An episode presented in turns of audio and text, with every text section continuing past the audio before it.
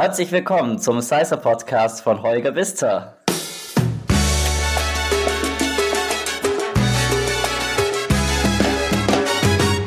Er gehört zur neuen Generation nicht kubanischstämmiger Salsa Cubana Dozenten und steht, wie viele der neuen Gesichter der Szene, für hervorragende Didaktik, riesengroße Leidenschaft für Musik, Kultur und Tanz und menschliche Klasse.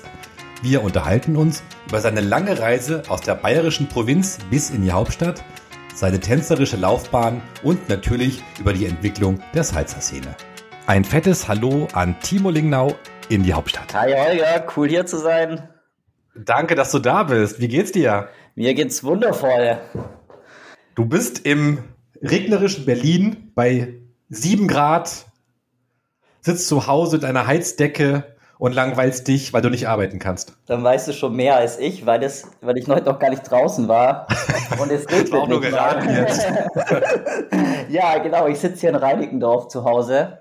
Und nein, es regnet nicht, aber es schaut sehr kalt aus draußen. Ja, das stimmt. Das letzte Mal, dass wir uns gesehen haben, ich muss nachdenken, das ist wahrscheinlich vor knapp anderthalb Jahren auf, äh, da habe ich aufgelegt auf der Chevrolet Party von Till und Salome.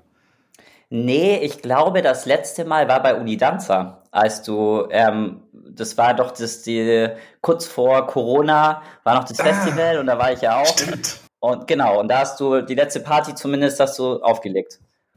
Richtig, ja, ja, stimmt. Das war die letzte Party, auf der ich A aufgelegt und B auch gefeiert habe vor Corona.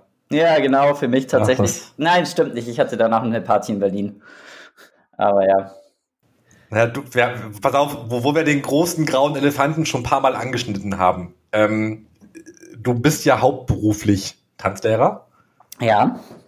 Ähm, und für viele Solo-Selbstständige ist ja die aktuelle Situation eher bescheiden. Wie geht's dir denn überhaupt? Ähm, ja, meine Lebenseinstellung so generell ist, dass man das Beste aus dem macht, was man, ähm, was das Leben einem vorsetzt. Ähm, und wenn man nichts dran ändern kann, dann macht es auch keinen Sinn, sich großartig aufzuregen drüber. Also versuche ich jetzt äh, das Beste draus zu machen. Ähm, mir geht's also eigentlich ganz gut. Es ist tatsächlich sehr viel mehr Arbeit als die Studioklassen. Ähm, ich versuche bestimmte Dinge zu machen, die man immer vor sich hergeschoben hat, wie zum Beispiel die Website und so. Ähm, Genau, man versucht dann natürlich irgendwie auch nebenher irgendwie sein Leben noch ähm, zu sichern, beziehungsweise sein Lebensunterhalt. Da hatte ich ja auch, habe ich ja auch den Vorteil, dass ich ja ähm, Informatik studiert habe, beziehungsweise auch nebenher studiere. Das heißt, man kommt dann schon irgendwie klar. Toll ist es nicht, aber es wird. Wie lange wirst du durchhalten? Ähm, Finanziell meine ich jetzt natürlich. Weiß ich nicht. Also kann ich so nicht sagen, weil ähm, ich, es, ich bin gespannt, wie die Online-Kurse noch weiterlaufen werden. Also ich denke mal, dass es ja kein Geheimnis ist, dass der Lockdown höchstwahrscheinlich länger dauern wird als bis Ende November, wird ja auch schon diskutiert. Ähm, ich habe bis jetzt das Gefühl, dass die Leute die Online-Klassen äh, ein bisschen besser annehmen, zumindest als ähm, gegen Ende des letzten Lockdowns. Da war ja auch noch Sommer. Ähm, das heißt, ich bin gespannt, wie sich das Ganze entwickelt. Ähm, und kann es ehrlich gesagt noch gar nicht so genau sagen. Wie ähm, macht ihr das technisch mit den Online-Klassen? Ähm, wir haben einen, wir haben einen Raum, ähm, den uns, äh, den wir praktisch so eine Kooperation mit einem Freund von mir, der äh, nichts mit äh, Tanzen macht, aber die wollen, die haben in ihrem Unternehmen wollen die auch so Online-Sessions machen und ähm, genau, da haben wir praktisch uns Equipment reingestellt, und wir haben einen Stream und machen gleichzeitig äh, Zoom. Genau. Meinst du, dass diese Livestreamings oder Lernvideos auch nach der Corona-Pandemie Teil unserer Community bleiben oder verschwindet das wieder komplett? Ich glaube definitiv, dass es Teil der Community bleibt und ich finde es auch eine richtig coole Sache. Ähm, also das sage ich jetzt nicht nur aus Werbezwecken, sondern ich mache tatsächlich auch ähm, sehr viel mehr Klassen als Teilnehmer mit als früher. Weil früher war das Problem, man musste irgendwie auf ein Festival fahren, ähm, um von irgendeinem tollen Tänzer zu lernen. Ähm, oder andere müssen, müssen, keine Ahnung, Wegstrecken zurücklegen, um zur nächsten Salsa-Tanzschule zu kommen. Ähm, und das fällt weg durch die Online-Kurse, was ich eine super coole Sache finde. Ähm, hat natürlich bestimmte Nachteile, aber auch sehr tolle Vorteile. Ähm, und deswegen glaube ich, dass es bleibt. Hoffe ich zumindest. Wie, ist es mit Feedback? Gibst du Feedback wegen, während der Kurse? Also guckst du quasi auch ähm, äh, durch die Kameras der Teilnehmer, was die so treiben? Ja, tatsächlich sehr, sehr viel sogar. Ähm, das erfordert ein bisschen Übung, muss man sagen. Gut, sehr, sehr viel muss ich sagen. Da muss ich jetzt, müsste man einen Teilnehmer fragen, ob das sehr, sehr viel ist. Mir kommt sehr viel vor. ähm, das funktioniert natürlich auch bloß begrenzt. Ich kann natürlich zum Beispiel jetzt nicht abschätzen, tanzt der im Takt oder tanzt er nicht im Takt. Aber man kann sehr wohl, ähm, je nachdem, wie gut natürlich die Verbindung und die Auflösung der Kamera des äh, Teilnehmers ist, kann man schon recht gut zumindest grobes Feedback geben. Gibt auch mal eine Einschätzung über Cuban Salsa Power Berlin. Wir sprechen nachher noch mal ein bisschen ausführlicher drüber. Mhm. Mit wie vielen Lehrern seid ihr im Augenblick aktiv? Äh, Im Moment, das ist nicht so einfach zu sagen. Im Moment sind wir drei, die wirklich aktiv unterrichten. Ähm, also ich und noch zwei andere. Ähm, wobei wir noch ähm, praktisch Lukas haben, der hat für uns unterrichtet, war jetzt auf Weltreise und ist gerade während der Corona-Zeit wieder zurückgekommen ähm, der wird dann auch wieder unterrichten, aber im Moment nicht. Also im Moment sind wir so zu dritt. Also im Augenblick sind das, sind das äh, Julia? Julia, ich und dann gibt's die Diana, die machen immer die Paartanzkurse seit neuestem oder halt äh, auch schon seit ein paar Monaten. Ähm, und ähm, genau, dann gibt's noch den Lukas. Mit vier Leuten, das ist doch eine ordentliche Größe schon. Ja, ich bin auch stolz ein bisschen drauf. Sehr gut. Timo, bist du eigentlich echter Berliner? Nein, auf du gar klingst keinen nicht Fall. So. Du klingst, du klingst nicht so. Ich bin ja stolzer Bayer. Nein, äh, so richtig stolz Bayer bin ich nicht, aber ich bin Bayer. Ich komme aus du Augsburg. Aus den, aus, du bist echter Augsburger. Bist du, bist du, bist du Bayer oder Schwabe? Ich bezeichne mich als Bayer. Ja. Aber das, lösen, das lösen wir vermutlich in Augsburg eine Kulturdiskussion aus. Ja, man, äh, nee, tatsächlich in Augsburg glaube ich sogar weniger als hier. Ich habe das Gefühl, hier sind die Leute noch, weil ich sage immer eigentlich, es ist so mehr Schwaben, ähm, aber Leute verstehen nicht, dass es äh, Kultur und ähm, also Kulturraum und Regierungsbezirk ja auch nochmal ein Unterschied ist. Ich würde nämlich sagen, der Kulturraum Schwaben ist schon nochmal ein bisschen anders. Aber weiß ich jetzt auch nicht so genau, muss ich ganz ehrlich sagen. So, so. Du bist also kein echter Berliner, sondern kommst aus dem Süden. Was hat dich denn in die Hauptstadt getrieben? Ähm, tatsächlich, also ich bin in Augsburg geboren, beziehungsweise im Augsburg-Umland. Und ähm, dann kam die Zeit, als ich angefangen habe zu studieren, beziehungsweise anfangen wollte zu studieren. Dann dachte ich, das ist so die perfekte Zeit, um mal was anderes zu sehen. Und dann war tatsächlich Hamburg zur Auswahl. Hamburg und Berlin habe ich mir so überlegt. Und ähm, Berlin ist es dann mehr so aus Glück geworden, weil ich mir dann irgendwie, ich habe mich eben in Hamburg und in Berlin beworben, ähm, weil ich dachte, das sind die coolen Städte. Und dann habe ich in Berlin die erste Zusage bekommen und ja, to be fair, wahrscheinlich wäre es auch so Berlin geworden. und hast dich dann für die falsche Stadt entschieden. Ivo, ja, weißt du? Vielleicht. Ja, ja, ja, ja. Nein, ich Berlin ist ja auch ganz schön. Ich muss aufpassen, was ich sage. Ich habe auch viele Zuhörer aus Berlin. Tolle Stadt, Berlin. Ich, muss ich bin gerne bei euch. Ich muss auch sagen, ich liebe Berlin. Ich kann gar nicht verstehen, was man an Berlin nicht mag, außer dass es vielleicht manchmal ein bisschen schmutzig und ein bisschen assi ist.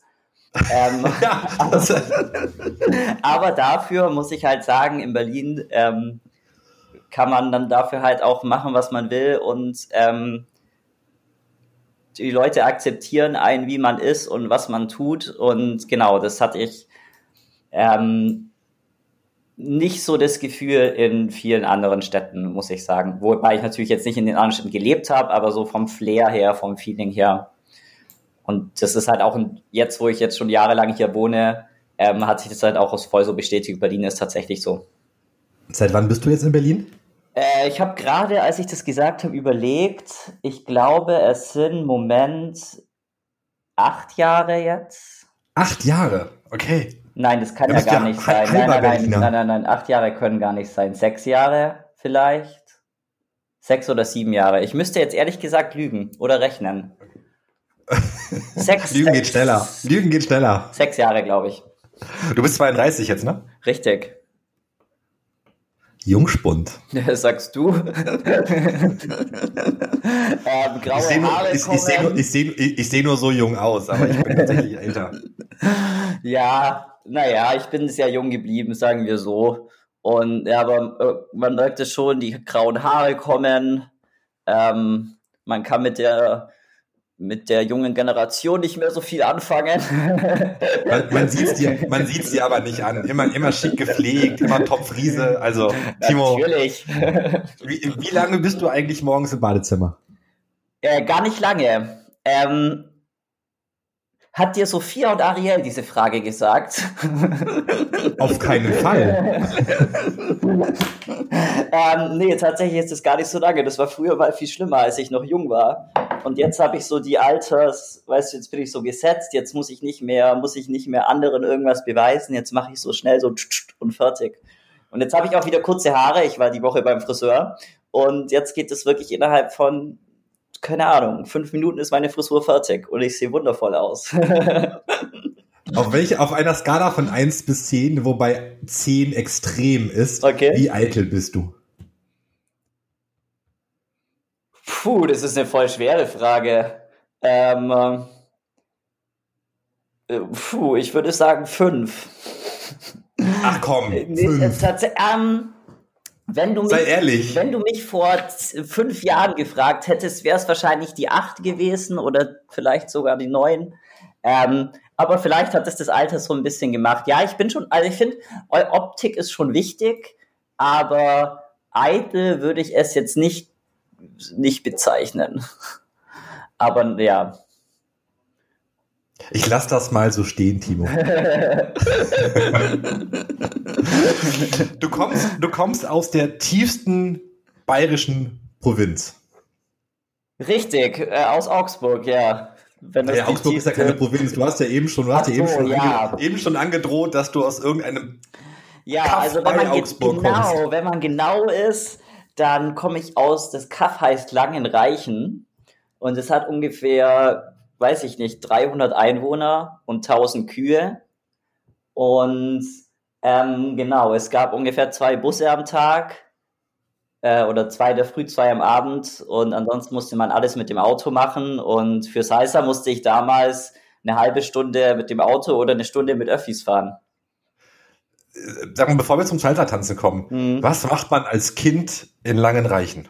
Oh, ich hatte eine geile Kindheit, muss ich sagen. Also wir haben auf der Straße gespielt, wir hatten einen Fußballplatz 100 Meter weg, ähm, auch 100 Meter weg war ein Wald, wir haben Hockey gespielt. Ähm, ja, also ich würde sagen, ich hatte eine sehr schöne, unbekümmerte Kindheit, was das angeht.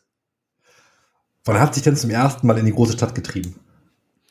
Zählt Augsburg als große Stadt? Ja, würde ich schon. Ja, also gut, wenn man in Berlin wohnt, dann ist Augsburg vermutlich eher Dorf, aber ich würde schon sagen, dass Augsburg das Prädikat Stadt in jedem Fall verdient hat. Ähm, ich bin nach Augsburg gezogen ähm, mit äh, 19 oder 20, denke ich. Ja, bin ich dann nach Augsburg gezogen und Genau, weil ich dort auch gearbeitet habe. Ja. Aber es Lass doch mal eben deine Vita ganz kurz zusammenfassen. Ja, also, oh, jetzt wird's kompliziert. Aufge aufgewachsen in Langenreichen. Richtig. Dann wahrscheinlich Dann, typische, typische Schulbildung. Genau. Dann habe ich äh, erstmal eine Ausbildung gemacht, im, im, als Chemikant hieß es. Ich weiß auch nicht, was ich mir damals gedacht habe. Es ist halt eher sowas, das Industriehandwerk. Dann habe ich mein Abi nachgeholt und habe dann nochmal eine Ausbildung gemacht, schlau wie ich bin, ähm, als IT-Kaufmann. Und dann dachte ich mir, okay, jetzt studiere ich nochmal. Und dann habe ich angefangen, Informatik zu studieren. Und da bin ich dann nach Berlin gezogen. Genau, aber eigentlich ja eine sehr ähm, beruflich sichere äh, Vita. Ja. Und dann hast du irgendwann gesagt, naja, das Studieren mache ich mal nebenbei weiter, aber eigentlich will ich tanzen.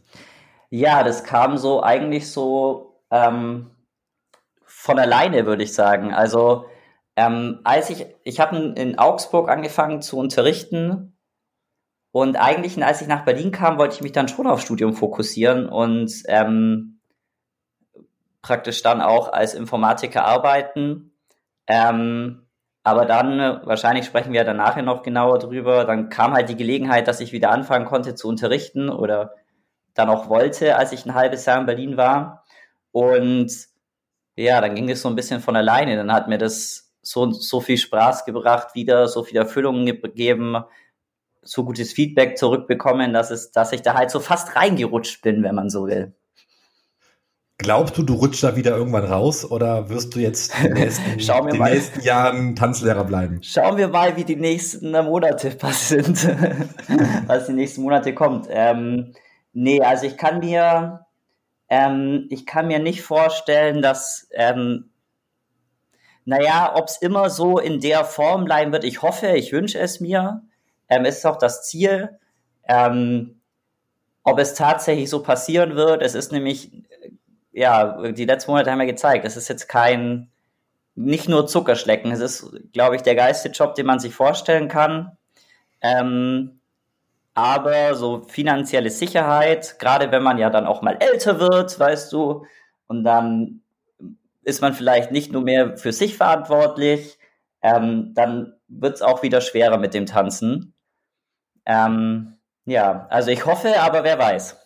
Hast du schon mal, wenn du Freunde siehst mit dicken Autos, schönen Wohnungen und äh, Insta-Stories viermal im Jahr aus irgendeinem Luxusurlaub, das Gefühl, Mensch, verdammt, ah, vielleicht soll ich doch das Studium mal ein bisschen vorantreiben? Ja, also tatsächlich ist das eins, was Corona gibt. Also nein, erstmal nein. Nein, tue ich nicht eigentlich. Ähm, was Corona tatsächlich gemacht hat, ist, dass ich jetzt nochmal, auch weil ich jetzt ähm, nicht mehr jeden Abend gerade unterrichte, dass ich jetzt nochmal mein Master ähm, so ein bisschen mehr durchgestartet bin ähm, und mir dachte, okay, weil das lange auf der Kippe war, ob ich ihn überhaupt fertig mache. Ähm, und dann dachte ich mir, okay, jetzt versuche ich es wenigstens noch mal durchzustarten, ähm, dass da wenigstens so eine Absicherung da ist, noch ein bisschen. Ähm, ich beneide sie nicht drum, weil ich davor auch richtig gearbeitet habe. Ich hatte davor, bevor ich äh, studiert habe, ähm, meine ab und zu 50-Stunden-Woche, ähm, habe einigermaßen gut verdient äh, oder sagen wir okay verdient. Ähm, ich hatte auf jeden Fall keine Geldsorgen. Ähm, aber ich weiß auch, mit welchem Preis das kommt, dass man halt nicht mehr die Zeit und die Energie hat, zum Beispiel viel zu tanzen. Oder ähm, ja, eigentlich ist das so der Hauptpunkt. Ähm, ich kann halt jetzt jede Minute, die ich ins Tanzen investiere, ist für mich praktisch ähm, Arbeit und Gewinn und Investition. Ähm, und das ist einfach eine super, super coole, schöne Sache, die ich nicht mehr missen möchte. Neben dem ganzen anderen, dass ich viel freier bin. Was würdest du anderen Menschen sagen, die, die ähm, sich immer mal wieder selbst fragen, ob sie sich nicht doch selbstständig machen mit, äh, mit dem, was sie lieben? Ähm, sich aber nicht trauen? Mm, also ich würde sagen, ähm, man, muss sich, man muss sich selber ein bisschen einschätzen. Wenn man, und es kommt natürlich darauf an, was man liebt. ähm, aber oft ist es so, dass man mit dem, was man liebt, und ich denke, darauf zieht er die Frage ab, nicht so gut Geld verdienen kann. Ähm, dann muss man sich halt überlegen, ist es mir wichtig, dass ich ein sicheres Leben habe, dass ich super abgesichert bin, dass ich mir easygoing leisten kann, jedes Jahr, jedes Jahr in Urlaub zu fliegen ähm, und so weiter und so weiter. Ähm, oder will ich ähm, nennen, oder ist es mir wichtig, das zu machen, was mich wirklich erfüllt, ähm, was ich, wie gesagt, was man liebt. Ähm, wenn mir das das wert ist, dann kann ich es nur jedem empfehlen, weil die meiste Zeit in unserem Leben verbringen wir mit der Arbeit. Wenn das nicht das ist, was ich liebe und was mich erfüllt, dann verbringe ich die meiste Zeit mit etwas, was ist, genau, was ich ja eigentlich gar nicht so wirklich machen will. Mhm. Ähm, und das ist, glaube ich, so die Abwägung, die man treffen muss. Und wenn einem das nicht so wichtig ist, diese finanzielle Sicherheit, dann kann ich es jedem nur empfehlen. Da braucht man auch nicht so viel Urlaub. Wie reagieren denn ähm, deine Freunde darauf, dass du anstatt als Informatiker durchzustarten, jetzt Tanzlehrer geworden bist? Ähm, ich muss sagen, die meisten finden es eigentlich ähm, cool und so ein bisschen, denke ich, ist auch der Neid da, was heißt Neid oder die Awareness da, dass ich etwas tue, was ich liebe. Auf der anderen Seite sehen sie natürlich auch, dass, genau, dass man halt nicht sich ein dickes Auto leisten kann, dass äh, man schauen muss, wie er mit dem, also ich komme gut zurecht und so, aber dass man natürlich jetzt nicht so viel Kohle hat wie jetzt jemand anders, der, der vielleicht als Informatiker arbeiten würde. Ähm, aber an sich finden sie es, finden sie es super, super cool. Für manche ist es auch ein bisschen abgefahren und unverständlich und so ein bisschen, der können sich auch nicht vorstellen, was man eigentlich macht, aber eigentlich durch die Bank weg eher positiv. Lass uns mal zurückreisen in die Vergangenheit, nach Augsburg. Mhm. Du bist nach Augsburg gezogen und hast irgendwann deinen ersten Kontakt zum Tanzen bekommen. Genau. War das, das war direkt Salsa oder hattest du vorher noch andere Ausflüge gemacht? Nee, ich war tatsächlich früher so überhaupt nicht der Tänzer, ähm, weil ich es einfach auch nie versucht habe. Also wie gesagt, ich bin auf dem Land aufgewachsen, ähm, auch so ein bisschen alternativ, würde ich jetzt sagen. Ähm, und da gab es nicht so, dass die Eltern mich irgendwie zu Hip-Hop geschickt hätten, sowieso nicht. Ähm, zu Ballett auch nicht. Also für mich gab es irgendwie keine wirkliche Berührung mit dem Tanzen. Ähm, ich wollte immer Musiker werden das war mein Kindheitstraum war, ich wollte Musiker werden.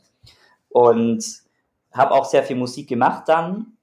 Und dann durch Zufall sind wir ähm, im Kino Sinister ähm, war das, die haben so eine Bar gehabt, da, wenn man, man musste dran vorbeilaufen, wenn man ins Kino gegangen ist. Und da war ein Salsa-Tanzkurs von, von Emilito. Und genau, wir haben es gesehen und dann wir waren da so eine Gruppe und dann war so, hey, lass uns mal Salsa machen. Und dann waren wir, glaube ich, eine Woche später in dem Salsa-Tanzkurs gestanden. Bei Emilito und Steffi. Genau. Tatsächlich war meine allererste Stunde bei Emilito ähm, Bachata. also es war kein Bachata-Unterricht, sondern er hat dann im Salsa-Kurs, was ich ganz cool fand, hat uns ein paar Bachata-Schritte gezeigt, dass wir auch ein bisschen Bachata tanzen können. Das war meine erste Salsa-Tanzstunde.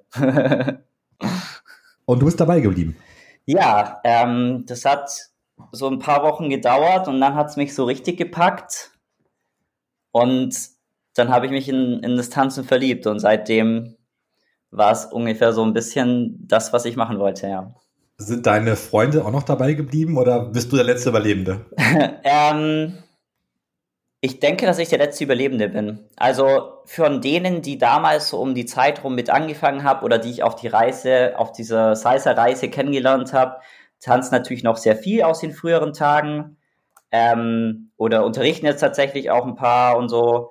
Ähm, aber ich glaube, die, mit denen ich praktisch meine erste Stunde gemacht habe, ich glaube, dass die alle gar nicht mehr tanzen. Nee. Wie lange hat es gedauert, bis dich dieses Fieber wirklich gepackt hat? Und wie oft warst du dann ähm, abends salsa-mäßig unterwegs in Augsburg? Mhm, anfangs, als ich, ähm, als ich angefangen habe zu tanzen, habe ich ja noch nicht in Augsburg gewohnt. Da mussten wir noch eine halbe Stunde mit dem Auto nach Augsburg fahren zur Seistertanzschule und das auch wieder zurück. Ähm, das heißt, ich glaube, das war dann eher so, dass wir da einmal die Woche im Unterricht waren, ähm, die erste Zeit und dann ähm, gingen wir irgendwie noch sonntags auf eine Party. Also so zwei, dreimal, denke ich, oder zweimal. Und dann, als ich nach Augsburg gezogen bin, ähm, ich weiß ehrlich gesagt nicht so ganz, wie für später das war. Ähm, aber da habe ich dann schon ein paar Monate auf jeden Fall getanzt. Ähm, ab dem Zeitpunkt bin ich dann so oft ich konnte ins Studio gegangen, äh, habe zu Hause geübt, bin auf jede Party gegangen. Da war es dann bestimmt drei, vier Mal, je nachdem, wie oft es Partys gab. Damals gab es auch ein bisschen mehr Partys in Augsburg ähm, und halt die bestimmt auch drei, vier Mal in, die, in das Studio oder habe mich da mit Freunden getroffen, habe zu Hause geübt und so weiter. War das Tanzen mit einer der Gründe deines Umzuges oder? nee, das war, es hat alles gepasst, sagen wir so. Ähm, die Schule war in Augsburg, mein Job war in Augsburg, ich hatte super viele Freunde in Augsburg, es war jetzt auch nicht so weit weg von zu Hause. Also das war so eine, ja, eine Entscheidung, die halt keine Alternative eigentlich hatte. Wie bist du selbst zum Unterrichten gekommen?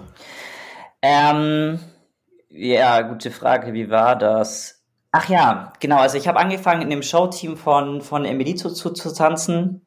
Ähm, und dann, da gab es so eine Gruppe und dann hat der Steffi irgendwie einen Post gemacht, hey, die ganzen Assistenzlehrer, äh, wir haben eine Besprechung und ähm, irgendwie sowas. Und dann war ich so, hm, eigentlich hätte ich auch mal Lust, das auszuprobieren.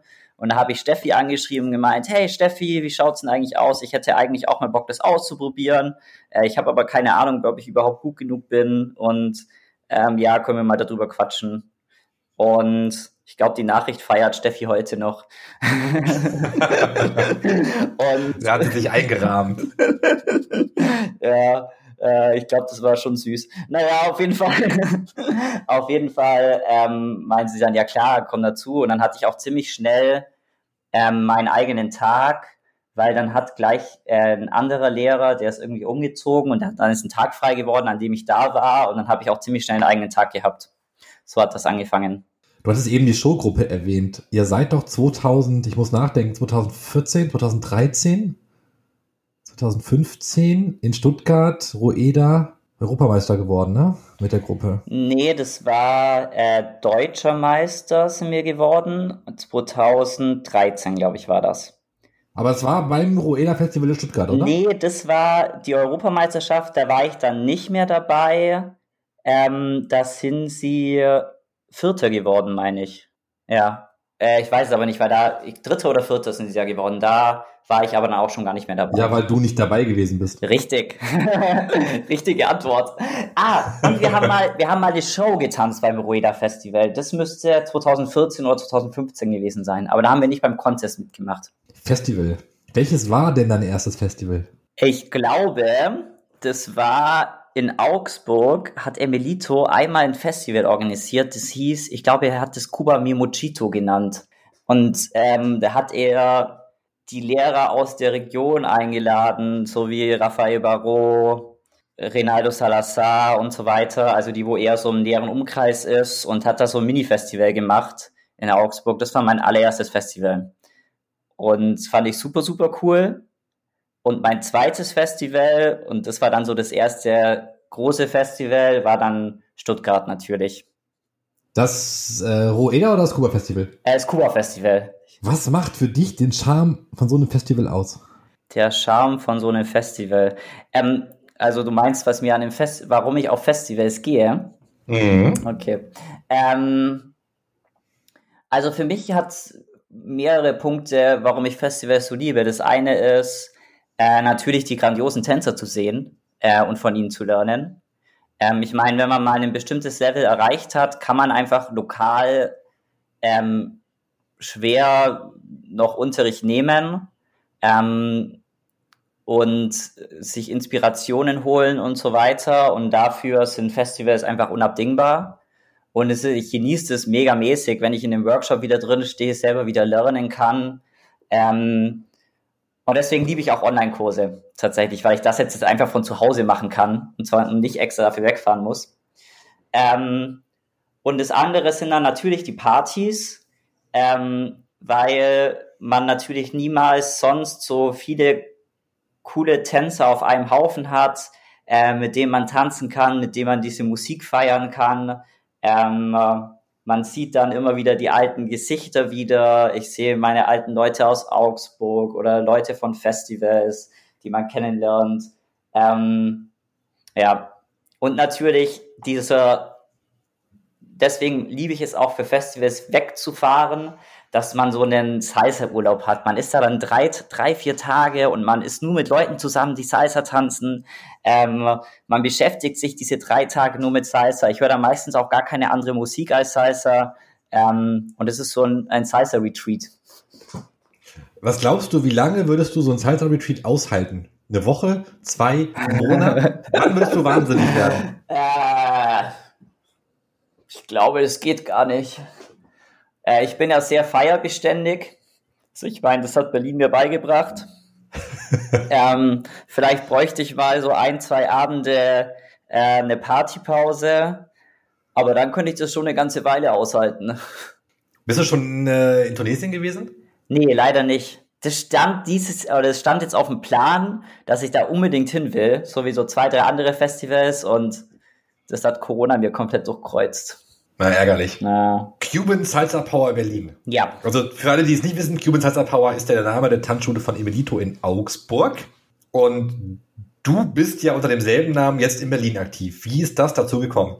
Ja, dazu muss man wissen, ähm, genau, also ich habe in Augsburg gelernt bei Emelito und für mich war das immer ähm, für mich war es damals mehr als nur ähm, mehr als nur eine Schule und auch die Leute waren mehr als nur irgendwelche Tanzlehrer und irgendwelche anderen, die Salsa tanzen, sondern für mich war das ähm, äh, so eine Art Familienersatz, ähm, weil ich hatte damals eine sehr schwere Zeit, muss man muss man sagen. Ähm, tatsächlich wegen meiner Familie und äh, Kuban Salsa Power war mit den Leuten praktisch da und hat mir, mir und das ganze Tanzen hat mir diese Zeit ähm, sehr erleichtert und deswegen verbinde ich damit sehr, sehr viel.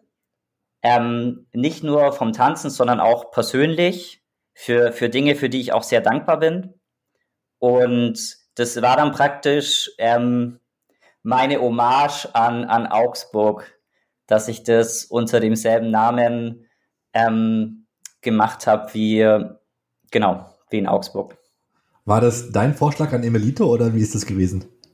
Ehrlich gesagt weiß ich nicht mehr so genau.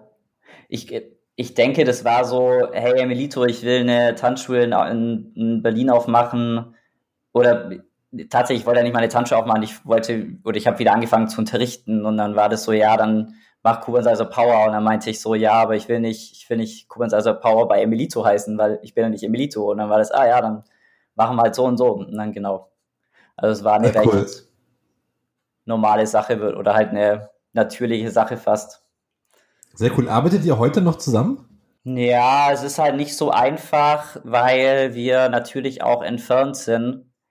Ähm, oder genau, weil wir natürlich andere Seite von Deutschland sind und ähm, Emilito ja auch jetzt lange Zeit nicht hier war und so.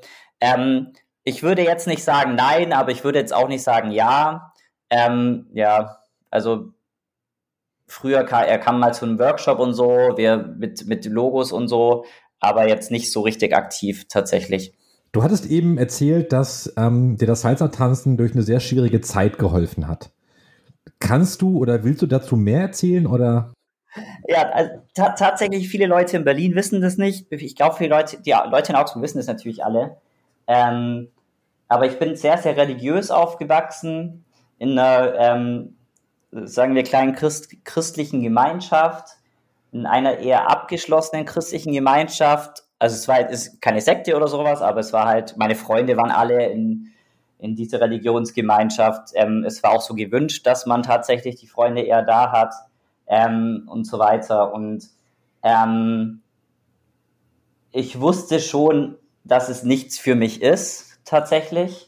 Und das Tanzen, Salsa insbesondere natürlich, ähm, war ähm, so ein bisschen meine Flucht in die, in, in die, ähm, in die externe Welt auf, aus, äh, für mich gesehen. Also das war mein, ich hatte dann ähm, sehr viel Kontakt mit Leuten, die nicht in dieser Religionsgemeinschaft ist. Ich bin auf Partys gegangen, ich konnte mich in Distanzen flüchten so ein bisschen.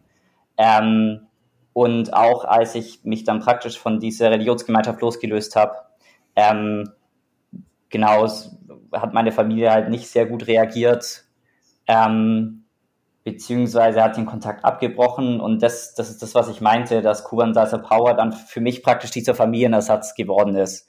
Und auch Distanzen war ähm, für mich praktisch diese Flucht. Das, ich glaube, das war auch ein großer Punkt, warum mich das Tanzen damals so, so, so ähm, vereinnahmt dann hat, weil es einfach für mich ja eine, eine Flucht war aus, aus dem Ganzen. Ähm, hört sich vielleicht jetzt auch extrem ähm, negativer an, als es ist. Also ich ähm, hatte deswegen keine schlechte Kindheit oder sowas. Ähm, aber genau. Und ja, irgendwann kommt ja. der Punkt, wo man als Mensch dann anfängt, ähm, eigene Interessen ähm, wirklich formulieren zu können. Und dann kann es natürlich sein, dass die halt nicht dementsprechend, was, ähm, was man dann zu Hause vorfindet, ne? Oder in, ja, der, in der allem, eigenen Region, ja. Äh, vor allem, wenn man, ähm, sagen wir mal, mit einem sehr ähm, wenn man sehr in seinem Social Circle ist, dann kriegt man ja auch nicht das andere, ähm, dann weiß man gar nicht, wie es anders ist. Also ich meine, das ist ja bei allem so. Wenn ich nie getanzt habe, weiß ich nicht, wie tanzen ist. Ähm, mhm. Wenn ich nie auf einer Party war, weiß ich nicht, wie Partys sind. Und ähm, wenn ich immer, keine Ahnung, wenn ich konservativ aufwachse, dann weiß ich nicht, was es bedeutet, links zu sein oder so. Vielleicht ein blöder Vergleich. Ähm, wie auch immer. äh, nee, aber das ist schon, es ist schon nachvollziehbar. Ne? Ja. Ich glaube, dass jemand, der im, im, tiefsten, im tiefsten Bayern wohnt, halt sich überhaupt nicht vorstellen kann, was da in Berlin so abgeht. Ja, definitiv, definitiv.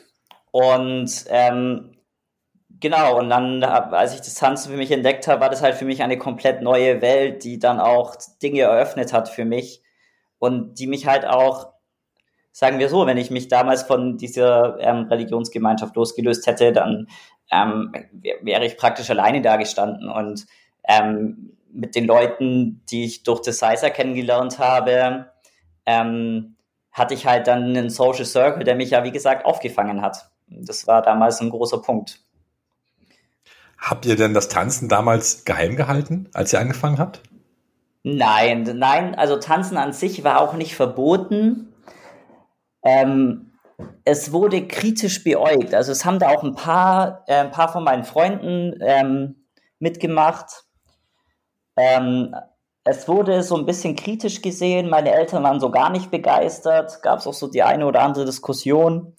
Ähm, aber an sich das Tanzen war völlig okay. Aber tatsächlich ähm, war ihre Befürchtung, und die war ja auch vollkommen gerechtfertigt, dass ich dadurch halt ähm, einen anderen Social Circle finde. Wenn vom, man so vom rechten Weg abkommst. Richtig, genau das waren ihre Worte. genau, und äh, das, ähm, ja, hier in Berlin, muss ich sagen, wissen es die Leute nicht so. Ähm, obwohl ich jetzt auch kein Geheimnis drum mache, aber das ist schon auch ein Ding, ähm, warum, glaube ich, Tanzen einfach so krass prägnant in meinem Leben ist und warum, ähm, wa warum ich da auch so, ähm, ja. Sind die Kontakte äh, und Freundschaften, die du damals durch das Tanzen aufgebaut hast, nachhaltig? Also sind es, sind es immer noch gute Freunde, die du damals oder die dir damals durchs Tanzen mitgeholfen haben? Ja, wundervolle Freunde. Also ähm, ich habe ja Sophia und Ariel vorhin schon erwähnt. ähm, sind ganz, ganz äh, tolle Freunde von mir. Äh, Kuban Sasa Power, super viele Leute, die vielleicht jetzt nicht die engsten Freunde sind, aber ähm, trotzdem immer füreinander da sind, also die von damals zumindest, die von heute muss ich sagen, kenne ich ja viele gar nicht mehr. Ähm, oder auch ähm, Chris, Veronika, wie sie alle heißen, Darius und so weiter. Also ähm, meine besten Freunde, meine jetzige Familie habe ich eigentlich komplett durchs Tanzen kennengelernt. Äh, um das Thema wieder ein bisschen zum Tanzen zu bringen, im letzten Podcast eine Diskussion, da ging es um das Thema Bachata. Mhm. Und da hat äh, Christina, ähm, liebe Grüße ähm, nach Bern, das Wort Overacting ins Spiel gebracht. Ein Begriff, den ich total passend finde, wenn ich mir Social Dancing angucke. Und ich glaube, das ist unabhängig davon, ob es jetzt Bachata oder Salsa ist.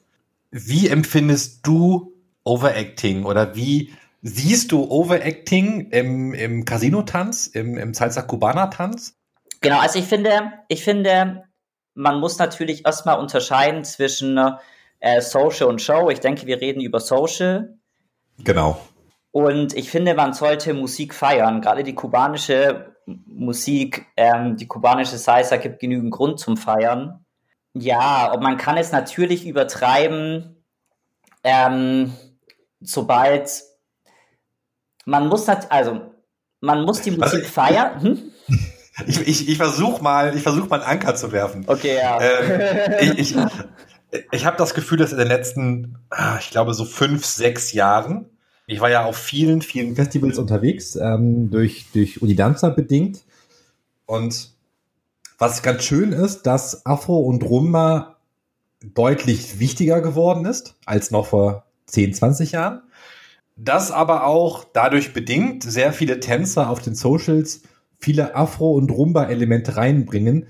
Und zwar ganz oft sehr häufig und sehr extrem oder auch Reggaeton-Elemente. Ich, aber das ist eine persönliche Empfindung, halte das in der Extremität, wie ich es oft sehe, für, mm. für oh, ja, Overacting, also für too much. Ähm, ich finde es dann nicht mehr schön für einen Social-Tanz. Ich glaube auch fürs, fürs Leading und Following finde ich es schwierig. Aber das ist natürlich jetzt meine persönliche Einschätzung. Ah, jetzt weiß ich, worauf du hinaus willst. ähm, ja, ich bin, ich bin deiner Meinung. Ich liebe es, äh, Rumba und Afro zu tanzen, obwohl ich kein Afro-Tänzer bin. Also ich kann kein Afro tanzen, aber ich mag es in Workshops zu tanzen. Ich mag es auch tatsächlich, es einzubauen. Man muss aber damit vorsichtig umgehen, bin ich vollkommen deiner Meinung. Und man sollte es nicht übertreiben. Besonders dann, wenn man, ähm, wenn man bedenkt, dass es ja Afro-Tänze sehr äh, sehr religiöse Tänze sind und man auch damit respektvoll umgeht. Ähm, ich finde aber auch, dass es in der Kunst erlaubt ist, Dinge zu nehmen, abzuwandeln und einzubauen, wenn es die Musik hergibt. Das ist, sehe ich als großes Problem, dass wenn es aus dem Kontext gerissen wird und es einfach random eingebaut wird, dann passt es meines Empfindens nach nicht. Oder dass im Social beispielsweise dann der Leader seinen Follower, Follower loslässt und dann die krassen Solos raushaut ähm, und dann gar nicht mehr zusammenkommt. Way too much gehe ich auch, finde ich auch, dass das, dass es mehr geworden ist. Ich sehe aber auch gerade wieder die Tendenz dazu, dass immer mehr Leute sagen, nee, vielleicht muss ich das gar nicht, gar nicht einbauen. Ich glaube, dass das vielleicht auch so ein bisschen eine natürliche Entwicklung war, dass man es erst so ein bisschen übertreiben musste, bevor man dann wieder sagen konnte, okay, jetzt ist auch wieder gut. Wir benutzen das jetzt gezielt. Das würde ich jetzt sagen, dass eher so ein bisschen passiert, dass es mehr so wieder in Richtung ähm, pures und traditionelleres Casino geht. Auf der anderen Seite finde ich, was das Thema Overacting angeht, kommt es natürlich auch voll auf den Partner drauf an. Wenn jetzt mein, ähm, ich tanze anders, wenn ich mit einem sehr guten, mit einer sehr guten Partnerin, mit einem sehr guten Partner tanze, wo ich weiß, ich kann den loslassen und ich kann dann mit ihm zusammen auf der Tanzfläche Spaß haben, ohne dass wir uns die ganze Zeit, ohne, ohne dass wir uns berühren. Wir können aber das zusammen feiern. Wir können beide Spaß dran haben. Dann ist es was anderes, als wenn ich mit einem mit fortgeschrittenen Schülertanz, der Panik bekommt, wenn ich ihn loslasse. Mhm. Und dann würde ich natürlich auch vielleicht nur eine kurze Sequenz oder gar keine Sequenz frei einbauen. Genau, also ich glaube, es kommt sehr stark auf die äh, Partnerdynamik an. Es kommt sehr stark darauf an, welche Musik gerade gespielt wird. Wenn die Musik Afro drüber hergibt, warum sollte man es nicht einbauen? Man muss es natürlich auch nicht einbauen. Äh, Wenn es die Musik aber nicht hergibt, ist es natürlich auch falsch, äh, es ist einzubauen und dann hat man auch nicht so ganz verstanden, was es bedeutet, Musik zu interpretieren. Wie siehst du die Entwicklung innerhalb der kubanischen Salsa-Community in Deutschland oder Europa? Also tänzerisch wie strukturell. Naja, man muss sagen, das ist ja jetzt schon lange wieder her. Ja. ich, weiß, äh, ich bin gespannt, was passiert, wenn die, das ganze Thema Corona abgehakt ist, weil ich glaube, das wird nochmal die, die ganze, die ganze Tanzwelt, die ganze Salsa-Welt nochmal ordentlich durch, durcheinanderwirbeln. Ich, ich, bin, ich bin super gespannt, weil zum einen sehe ich, dass super viele Leute beispielsweise Online-Klassen machen und super viele Leute jetzt zum Beispiel in Solo-Klassen gemacht haben. Also dass sie jetzt angefangen haben, Choreografie-Klassen zu machen, in Rumba-Klassen, Afro-Klassen, Lady-Style-Klassen und ich glaube, dass da einige da was Neues für sich entdeckt haben und dass für viele auch, glaube ich, nochmal deutlich besser geworden sind durch das, ähm, weil sie das früher vielleicht nicht so gemacht haben. Also ich habe schon das Gefühl, dass ähm, sehr viele jetzt zum ersten Mal meine Salsa Solo-Klasse ausprobiert haben.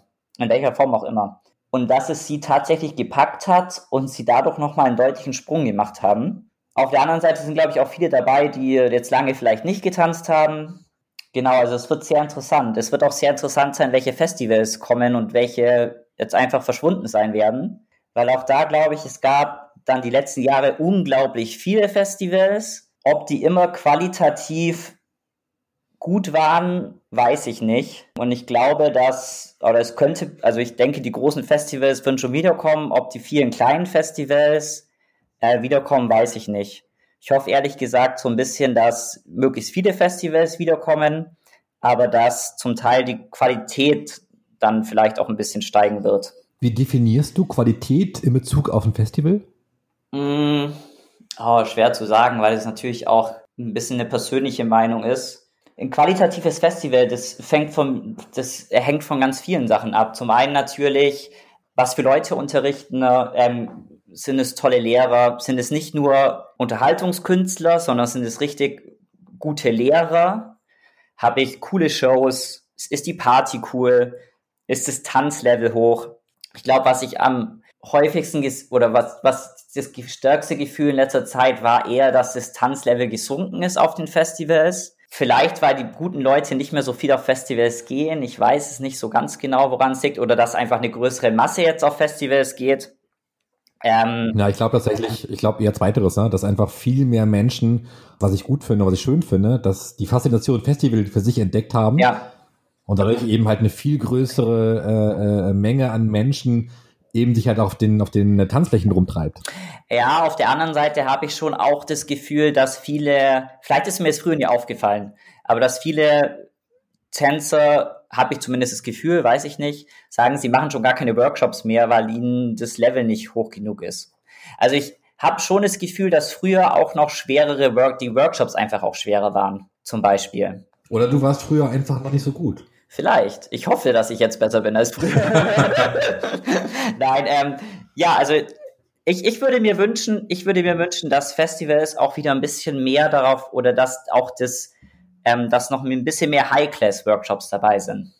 Gerade auch was die Richtung in Afro und so gibt es das ähm, ab und zu. Gerade was auch die Richtung Casino angeht, was die Richtung Son angeht und so, da mir fehlen da so richtig auch schwere Workshops. Du hast gerade ein paar Mal den Begriff Casino reingeworfen. Mhm. Es gibt ja gerade viele Diskussionen, also gerade seit ein paar Monaten eigentlich, über die Begrifflichkeiten auch über die Art und Weise, wie man Casino unterrichten soll. Mhm. Wie empfindest du die Diskussion?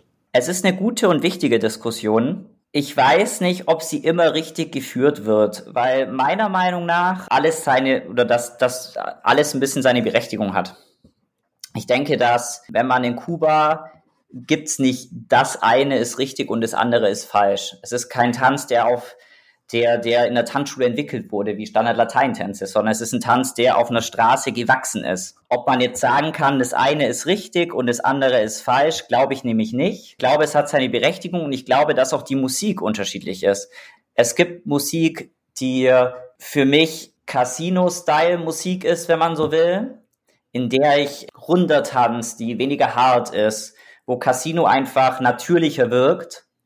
Und es gibt moderne Musik, oder äh, das andere ist ja nicht wirklich alt, aber es gibt Musik, die halt einen modernen Touch hat, zum Beispiel Los Quattro oder so, was ja dann wieder Richtung Salsa-Ton ist, aber da finde ich, muss ich dann auch wieder anders darüber ta dazu tanzen. Also ich denke, dass ähm, unterschiedliche Musik erfordert unterschiedliche Interpretationen und es hat auch seine Vor- und seine Nachteile, je nachdem, ähm, wie man tanzt, kann man bestimmte Sachen halt einfacher machen als wenn man sie anders machen würde. Also mache ich einen Schritt nach vorne, dann habe ich andere Möglichkeiten, als wenn ich einen Schritt nach hinten mache, weil ich dadurch zum Beispiel wieder mehr Platz gewinne. Also ich denke, dass die Diskussion ist gut, dass man sie führt, aber ich glaube nicht, dass man zu einem Punkt kommen kann, wo man sagen kann, das ist richtig, das ist falsch, sondern man muss sich da, glaube ich, so ein bisschen ähm, darüber freuen, dass kubanisch so facettenreich ist. Wie siehst du eigentlich die Salsa-Community bei euch in Berlin?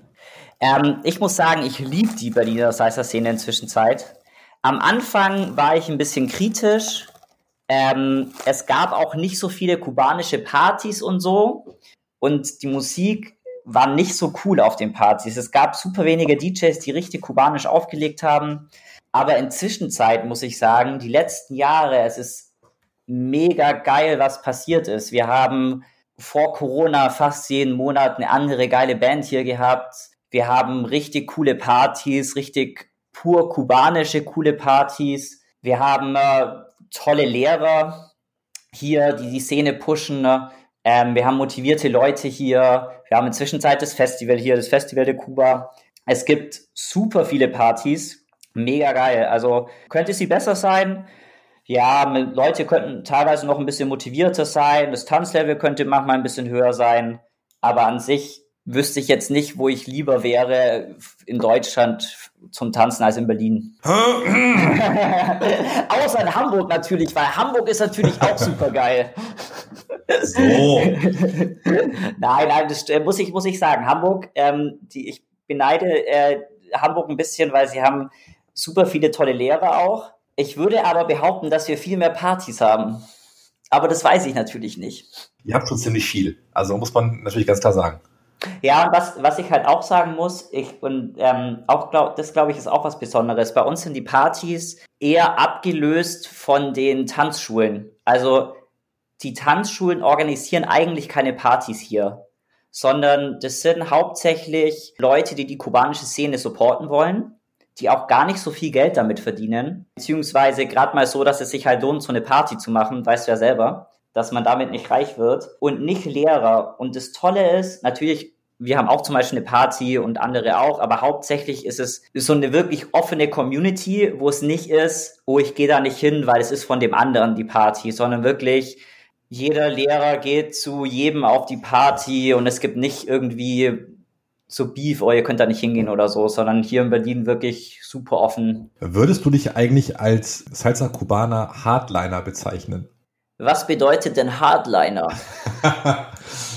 Wenn ich mir den Salsa-Podcast angucke, ich spreche halt mit Leuten, die tanzen Kubanisch, die tanzen äh, Crossbody-Style, die tanzen Bachata.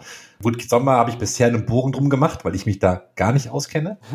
Aber ich kenne auch genügend ähm, äh, kubanische Dozenten, ohne Namen zu nennen, die, wenn man denen was von Crossbody-Style Salsa erzählt oder von Bachata halt die Augen verdrehen. Und ich, ich habe das Gefühl, aber das ist vielleicht auch nur ein Gefühl, dass dieses Absondern, diese Isolation innerhalb der Salsa Community inzwischen sehr ausgeprägt ist bei den kubanischen Kollegen. Also nicht den Kollegen aus Kuba, sondern den Kollegen, die halt hm, ja, weiß, ähm, dessen Herz für Salsa Cubana schlägt.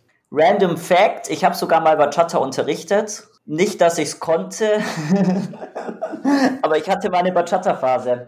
Würde ich mich als Hardliner bezeichnen sagen wir so, ich habe in Kubanisch meins gefunden. Es liegt nicht so sehr am Tanz, sondern es liegt an der Musik. Also ich habe jetzt, ich finde auch Kubanisch schöner als Linie, aber ich finde jetzt Linie nicht um, also nicht vom Tanz nicht, nicht schlecht. Und es gibt auch Dinge, die mir da gefallen, aber die Musik turnt mich nicht an. Kubanisch, die Musik turnt mich halt einfach an. Wenn ich, wenn ich die Musik höre, dann muss ich tanzen. Und das habe ich nicht bei, das habe ich nicht bei Bachata, das habe ich versucht. Ich finde Bachata sehr schön, ähm, aber steigere ich mich jetzt da so rein? Will ich da krass Zeit investieren, um das richtig zu lernen? Nicht so richtig. Und, und die kubanische Musik hat es halt noch nie geschafft, mich zu langweilen.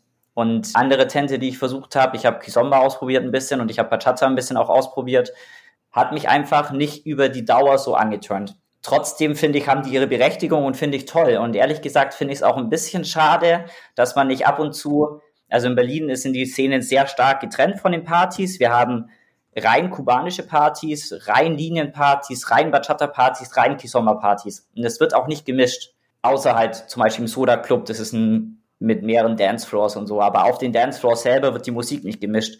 Und ich finde es zum Beispiel schade, dass ich hätte gerne ab und zu mal so ein Bachata mit drin. Weil ich tatsächlich Bachata-Musik mag und auch gerne tanz, halt nicht gut drin bin, aber ich tanze gerne. Das vermisse ich tatsächlich ein bisschen. Ja, also deswegen würde ich mich jetzt nicht so als Hardliner bezeichnen, weil ich finde, alles hat seins, alles hat seine Berechtigung, es gefällt mir.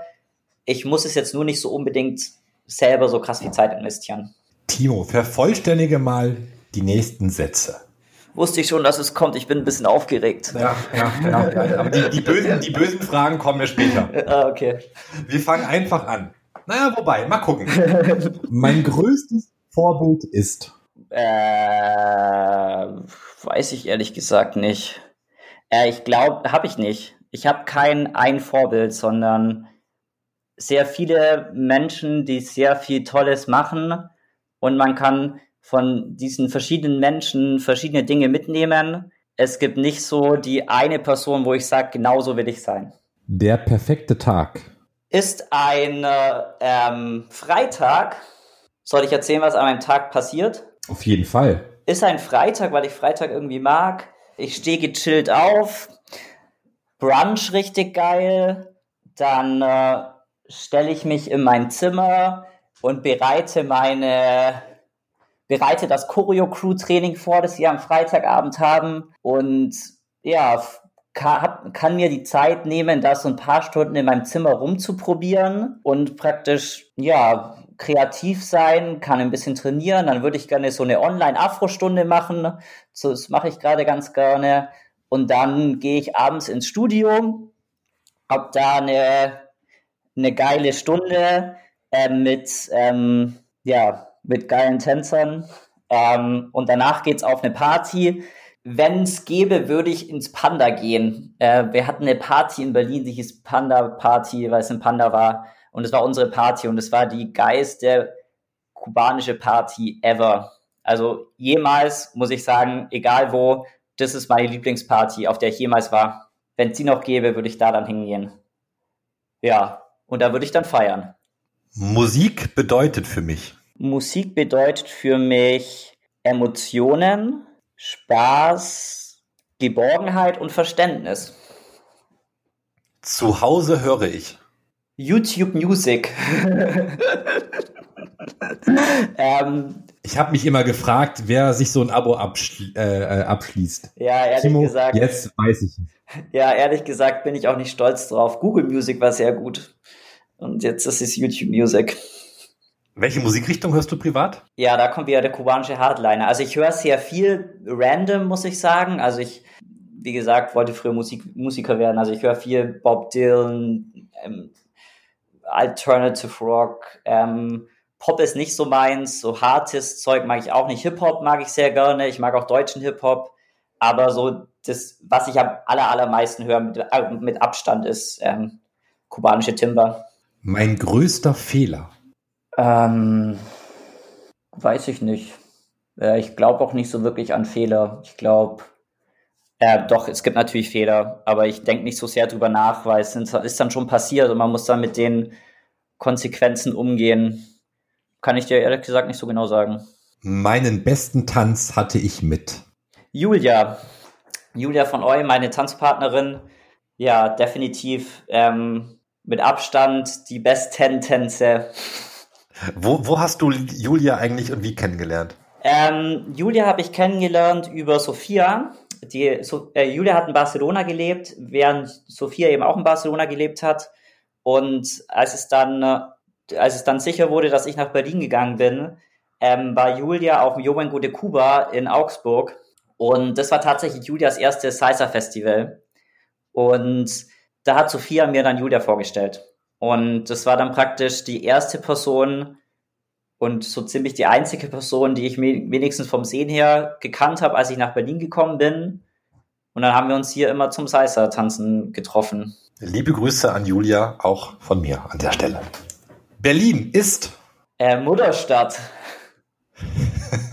Meine beste Show. Ähm, meine, so viele habe ich ja auch noch nicht gemacht.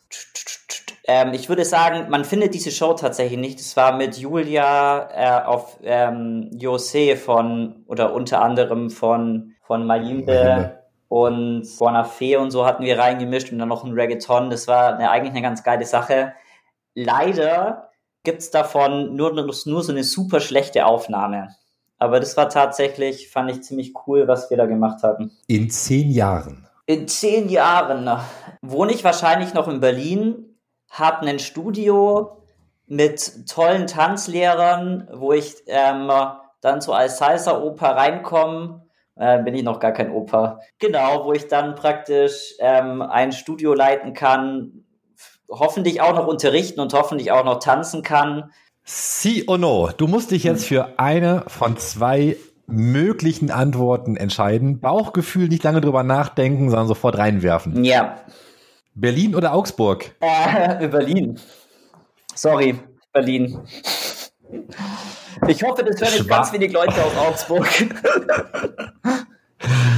Schwaben oder Bayern? Bayern. Salsa Cubana oder Casino? Salsa Cubana. Son oder Casino? Son. Rueda oder Son? Son. Dein Lieblings-Son-Track? Gerade ähm, Sonrisa höre ich gerade sehr viel. Von sehr schönes Lied. Misai Cabré. Rumba oder Afro? Rumba. Paartanz oder Solotanz? Schwer. Ähm, ich würde sagen Paartanz. Aber das klingt nicht überzeugend. Ja, weil ich liebe Solotanz und ich liebe Solotanz zu unterrichten. Aber ich glaube, ohne Paartanz würde ich auch nicht auskommen. Also ich glaube, ich würde eher Paartanz, weil ich auch, ja doch, nee, Paartanz. Chevere Party oder Soda? du bringst mich ja jetzt in Teufels Küche. Auf jeden Fall. ja, da muss ich, muss ich schon sagen, natürlich Chevere Party. Gruß an DJ Usnavi ähm, der Veranstalter von Chevere. Äh, wer mal in Berlin ist, an dem Mittwoch Open Air, kommt zu dieser Chevere Party. Und natürlich am Tag danach in Soda ist auch eine sehr geile Party. Hat beides was für sich. Also ist gar nicht so einfach, aber natürlich Chevere. Diana oder Julia? Du bist ja gemein. naja, Julia natürlich. Äh, was heißt natürlich? Julia, ähm, aber uns verbindet halt auch einfach schon eine echt lange Geschichte. Julia oder Steffi? Julia. Das ist echt gemein. Damit da muss ich aber noch fragen. Julia oder Sophia? Äh, geht, geht, es geht um Tanzen, oder? Das überlasse ich deiner Interpretation. Weil ansonsten finde ich den, Sch äh, ja, Julia, ähm, ähm, warte, ich würde dazu gerne noch was sagen. Ich, ich gehe jetzt, ich mach, es macht es jetzt, äh, du bringst mich hier echt in Teufelsküche. Ähm, ich gehe jetzt davon aus, das war alles tänzerisch. Und äh, mit Julia verbindet mich einfach ähm, ich habe noch nie mit jemandem so gut und so lange zusammengearbeitet wie mit Julia. Und äh, ich habe sehr, sehr, sehr großen Respekt für Julia als Tänzerin und als Mensch. Ähm, genau. Emilito oder Timo?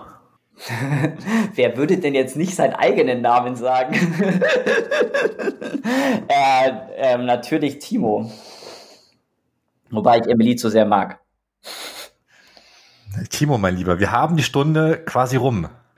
Das fühlt sich, das fühlt, das fühlt sich immer nicht so lange an, wenn man dann redet, ja, aber wir haben die, wir haben die Stunde geschafft. Yeah. Hast du noch, liegt dir noch was auf dem Herzen? Ähm, nein, ich glaube nicht. Es war schön, hier dabei zu sein. Ich bin gespannt, mich dann selber zu hören. Das klingt am Anfang extrem komisch. Ja, und vor allem weiß ich jetzt schon gar nicht mehr, über was wir am Anfang geredet haben und was ich da alles gesagt habe. Ich bin sehr gespannt. Timo, mein Lieber, es hat mir sehr viel Spaß gemacht.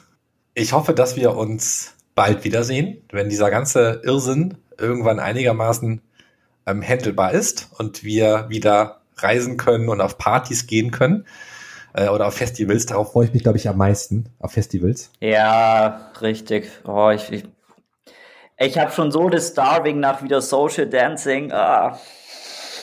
Ja, ja, ich hatte mit, mit Luis, wann war das, telefoniert vor ein paar Tagen und er hat auch erzählt, ja, der hat sich sogar letztens irgendwie von Spiegel gestellt und hat da allein Party gemacht, weil er nicht mehr ohne auskommt, ja. Genau. Ja, er ist halt alles nicht das Gleiche. Man kann schon zu Hause auch mit seinen, also äh, ich kann ja auch zu Hause tanzen ähm, und auch als Paar tanzen, aber naja, es ist einfach nicht das Gleiche. Das fehlt, das fehlt einfach. Wir drücken uns allen die Daumen. Ja, Vielen Dank, Holger. Es hat mir auch sehr viel Spaß gemacht. Ihr Lieben, wenn es euch auch Spaß gemacht hat, ähm, dann abonniert doch einfach den Podcast bei Spotify oder Apple Podcast oder Google Podcast oder wo auch immer ihr das Format hört. Ich muss ich auch sagen, ich habe fast alle Folgen gehört und es lohnt sich wirklich. So, wenn Timo das sagt, also klicken auf Abonnieren, ne? Äh, und wenn ihr Anregungen oder Fragen habt, ähm, einfach über Facebook rüberwerfen. Wenn ihr Vorschläge habt, wen wir noch unbedingt sprechen sollen, einfach her damit. Ich freue mich über jedes Feedback. Äh, Timo, dir wünsche ich jetzt einen total tollen Sonntag und euch da draußen wünsche ich eine tolle Zeit. Bis zum nächsten Mal. Alles Gute, euer Holger. Ciao.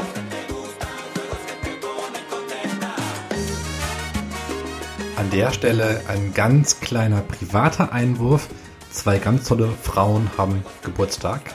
Und zum einen ist es die liebe Julia, ähm, wegen der ich überhaupt zur kubanischen Salsa gekommen bin.